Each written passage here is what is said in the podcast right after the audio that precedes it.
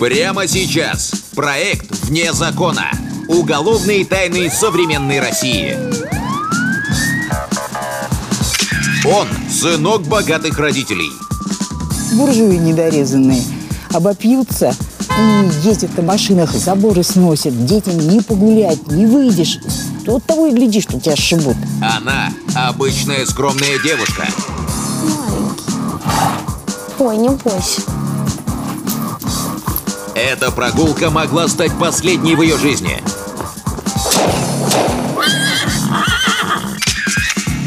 Но почему убийца смеется? Что, преступника нашли, что ли? Снимать больше ничего.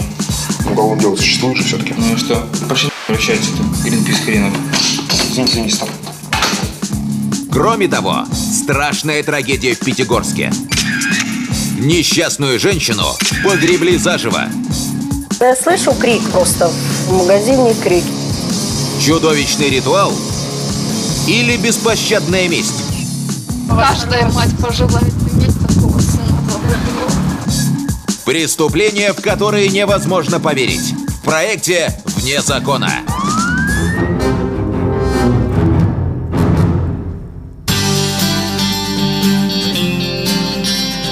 Лошадь – волшебное животное. Общение с ним не только поднимает настроение.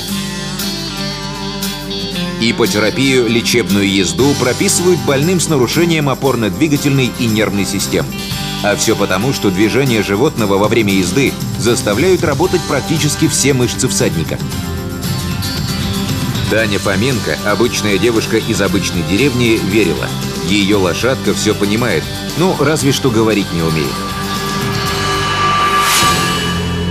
Девушка и предположить не могла. Совсем скоро с ней и ее любимицей случится беда.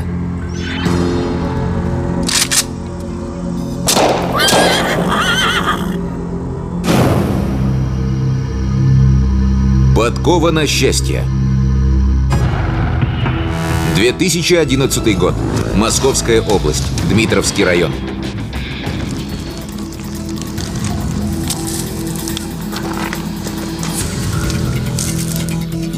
Кобыла трехлетка звездочка рвалась из рук от беспокойства. Будто чуяла беду. Незамеченным он подошел на расстояние выстрела. Его рука не дрогнула.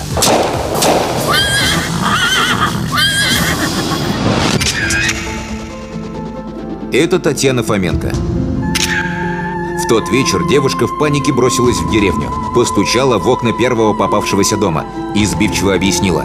На пастбище кто-то устроил стрельбу. Ну, я сначала хлопок услышала первый, а потом второй. Ничего не поняла. Поближе подошла, смотрю, лошадь на бок завалилась, и у нее кровь увидела. Стою за плитой, слышу какой-то шум. Не пойму, выскакиваю. Мне показалось, что что-то кого-то убили. А это, оказывается, звездочку подстрелили. Деревенский ветеринар дрожал не меньше хозяйки лошади Тани. С огнестрельным ранением ему пришлось иметь дело впервые. Ну, лошади что может быть? Ну, копыта скочила, ну, наступила, может быть, на что-нибудь. Вот, ну, кто-нибудь укусил. Ну, а это же вообще весь бочин у нее совершенно весь разодран бочином. О происшествии тут же сообщили в полицию. Сыщикам предстояло выяснить, кто и почему устроил пальбу по живой мишени.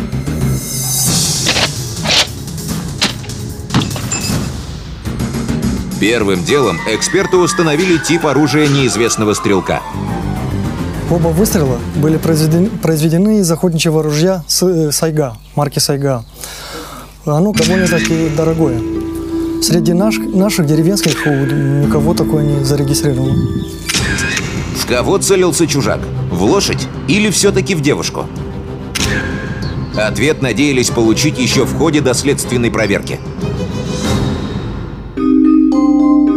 Впервые Таню на конюшню привела бабушка. Внучку не с кем было оставить.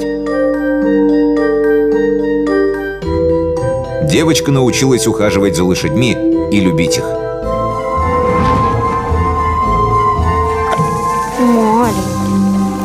сахар. Она обо мне думает.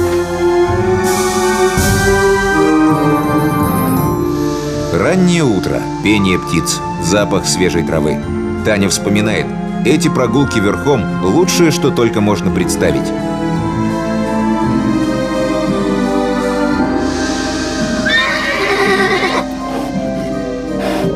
Это были последние роды у старой деревенской кобылы. Жеребенок родился раньше срока и был очень слабым. Все говорили «не жилец».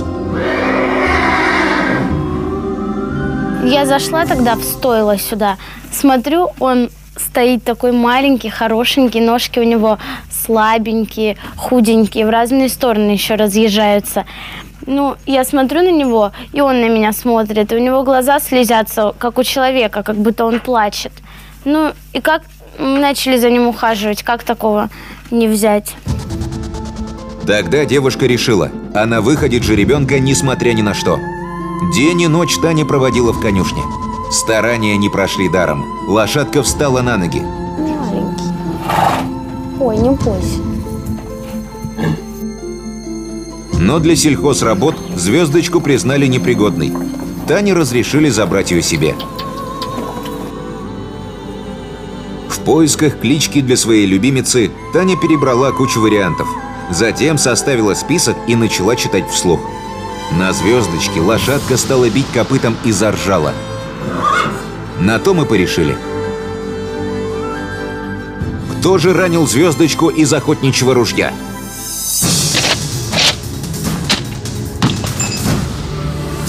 Сотрудники полиции обошли каждый дом, искали свидетелей.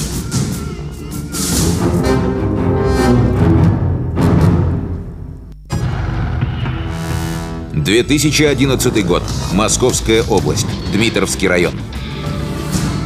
Сыщики опрашивали местных жителей. Может, кто заметил что-то подозрительное? Водитель грузовика Владислав Пыжов вспомнил. Тем вечером с трудом разъехался с дорогим внедорожником. Владелец иномарки очень торопился в город. Ну, дорогу размыл, не проехать ничего. Но этот козел вон навстречу. Бибикает, бибикает их паки. Ну что, пришлось мне задом от него пятиться и отъезжать. Эти кирпичные коттеджи выросли на окраине деревни недавно. Сельчанам такие хоромы не по зубам. В них живут приезжие из города. Одним словом, чужие. Буржуи недорезанные обопьются и ездят на машинах, заборы сносят. Детям не погулять, не выйдешь. Вот того и гляди, что тебя сшибут. По грядкам ездят. Ну, продыху от них нет. По пять машин завели и шарахаются. Как-то раз Татьяна Фоменко вела звездочку к кузнецу подправить подковы. Около девушки остановилась навехонькая иномарка. За рулем сидел Алексей Полозов, сын хозяина одного из коттеджей. Но он подъехал на машине, и там еще дружки с ним какие-то сидели его. И говорит такой, поехали на дискотеку с нами. Че ты в этой деревне сидишь, здесь скучно.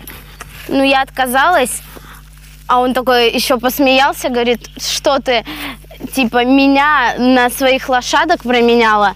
А я говорю, ты с моими лошадками вообще и рядом не стоял. Владелец иномарки обиделся. Посмотрите на нее, королева из хлева. Еще сама прискачешь. А вскоре Алексей начал буквально преследовать Татьяну. Он выходит и рукой мне машет, типа, чтобы я к нему подошла. Я подошла, он говорит, «Э, вот у меня родители, типа, сегодня уехали, вообще никого дома не будет, давай ко мне, заваливай. Таня послала наглеца куда подальше. Тот оскорбился и от приставаний перешел к угрозам. Из материалов уголовного дела. Алексей Полозов вызвал Татьяну на разговор. Он сказал девушке, что всегда получает, что хочет. Если она не согласится с ним встречаться, то пожалеет.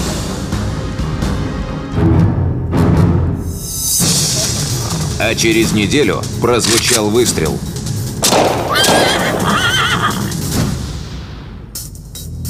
Водитель грузовика Владислав Пыжов запомнил номера внедорожника, который видел неподалеку от пастбища. Сотрудники полиции пробили по базе данных, установили имя автовладельца. Им оказался 19-летний москвич Алексей Полозов. Охотничье ружье марки ИЖ-27 зарегистрировано на его отца. Зачем сынок богатых родителей стрелял из папиного ружья на деревенском пастбище? Хотел разделаться с несговорчивой Таней или просто напугать? Из показаний Алексея Полозова. Я не собирался убивать Таню. Целился в лошадь. У меня разряд по стрельбе, знал, что не промахнусь. Она слишком уж возится с этой лошадью. Если кобыла подохнет, Таня не переживет.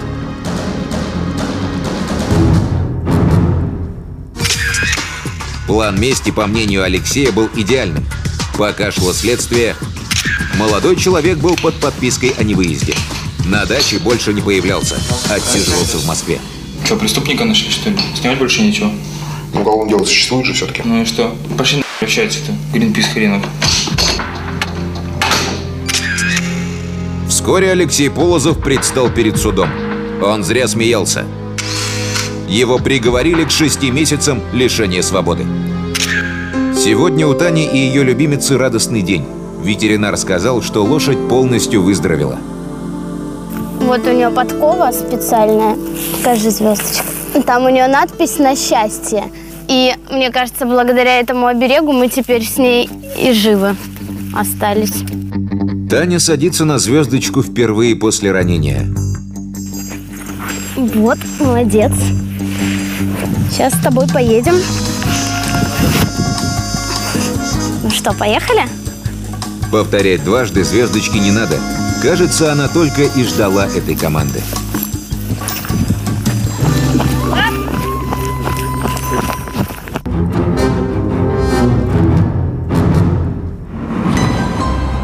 Девушка с нетерпением распаковывала красивую коробку с пышным бантом.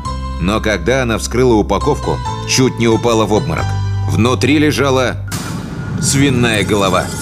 Что означал страшный подарок? Предупреждение? Угрозу? Или что-то иное? Погребенная заживо. 2010 год. Ставропольский край. Пятигорск. Этот супермаркет хорошо известен жителям города. Не так давно здесь разыгралась жестокая драма. В то утро 30-летняя Макка Отевова, кассир, которая всегда отличалась пунктуальностью, не вышла на работу. Это показалось странным. Такого за все это времени такого не было. Чтобы она не предупредила, чтобы она не позвонила, не сказала, такого ни разу не было. Сотовый был недоступен, а хозяйка, у которой молодая женщина снимала комнату, сообщила Мака не ночевала дома. Куда исчезла обычная продавщица? Что это? Несчастный случай? Преступление? Или нечто иное? Обеспокоенные коллеги сообщили в полицию. Началось расследование. Из материалов уголовного дела. Следствие установило. Накануне Макка Отевова задержалась в магазине, готовила отчет. Ушла с работы затемно. Ловить попутку на дороге не стала, вызвала такси. Водитель хорошо запомнил симпатичную клиентку. Доставил ее почти к самому дому. Подъехать ближе было невозможно. Узкую дорогу перегородила черная иномарка без номеров. Тогда Макка отпустила машину такси и пошла к дому пешком.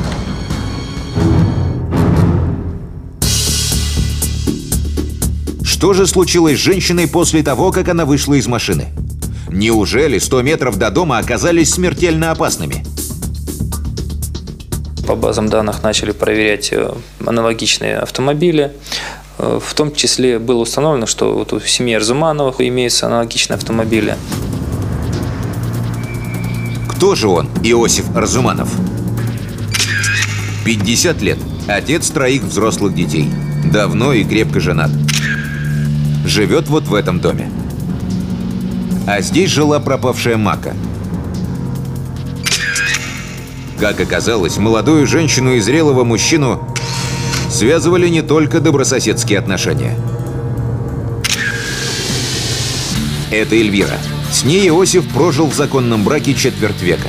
Известие о том, что у супруга появилась любовница, стало настоящим ударом для женщины. Он меня очень любит. И мне просто У них такая было любовь смотреть была. на Я это, же да. говорю, как- очень куда бы любит. они ни ехали, всегда вот выходили.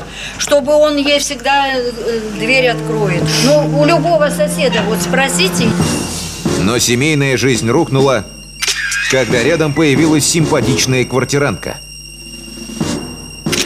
где-то в течение года, два года она у меня прожила здесь. И дружили, кофе пили, там все.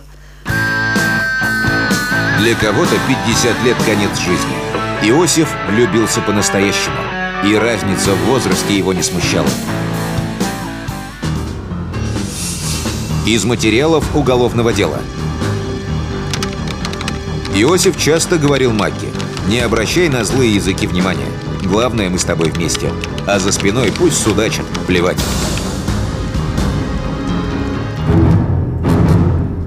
Арзуманов и говорил, что как бы имел какие-то к ней чувства, то есть э, близкие, теплые. Даже как-то он сказал, высказался, такая фраза была, что она говорит, его очаровала. То есть э, он чувствовал, что ну, не может собой управлять. А вскоре Иосиф и вовсе перестал скрывать, что с молодой возлюбленной его связывает не просто страсть, а действительно серьезные отношения. Он э, вплоть до того, что, как говорится, планировал, был готов э, уже с ней семью создавать. Но что же делать с официальной женой? С той, с которой прожил 25 лет? Как все объяснить детям? Он имел бизнес, то есть э, магазин по продаже запчастей да, к автомобилям. То есть являлся кормильцем, можно сказать, семьи. Жена не работает, дети не работают. Сегодня жена уверяет, любовница вовсе не была безобидной пташкой, а имела коварный план. Он детей просто стал ненавидеть. Дети, ну, Они вот это из-за видели. нее. Он как их любил, и вдруг А из-за чего? Ну вот из-за нее. Что она сделала? То есть она как-то, получается, настраивала против детей? А каким образом? То есть говорила, зачем тебе дети, бросили? Вот э, этот м, дети, они-то знали, они обзывали ее, она все передавала ему.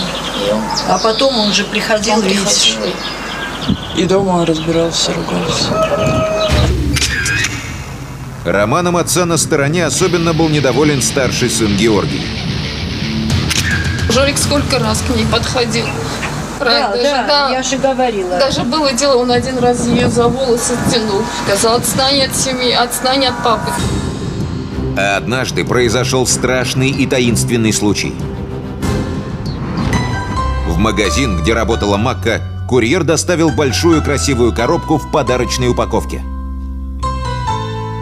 Да я слышу крик просто в магазине крик. Я подхожу к ней, она сидела у меня на кассе работала. Я говорю, что такое? Она говорит, Михайловна, а что это такое? И она открыла эту коробку, а там голова пару с- ну, свиньи.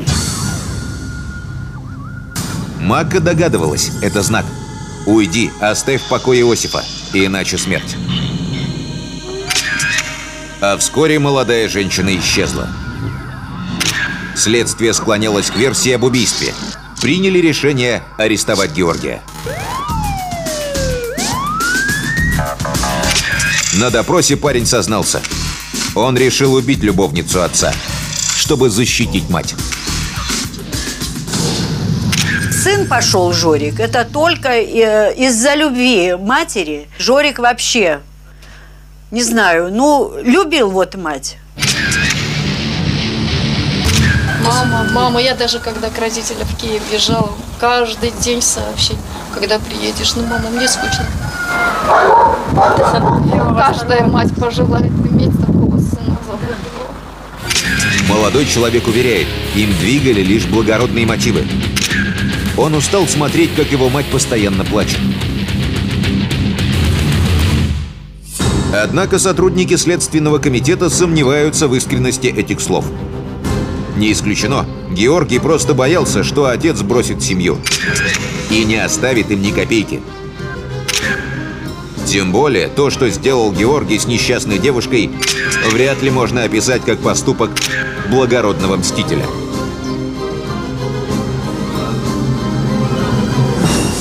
Преступление спланировали тщательно. Георгий с друзьями поджидал любовницу отца у ворот. С автомобиля предусмотрительно сняли номера. Когда женщина осталась одна в темном переулке, произошло нападение. Несчастную вывезли за город и похоронили.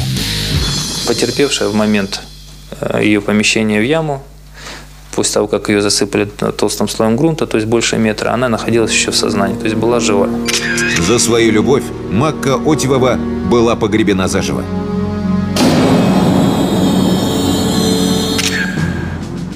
Убийцы отправились за решетку. Георгий Арзуманов и его друг детства Сират Багдасарян приговорены к 16 и 20 годам лишения свободы. После трагедии Иосиф Арзуманов вернулся к жене. Теперь мужчина заявляет, что никогда бы не завел любовницу, зная, как страшно закончится его похождение.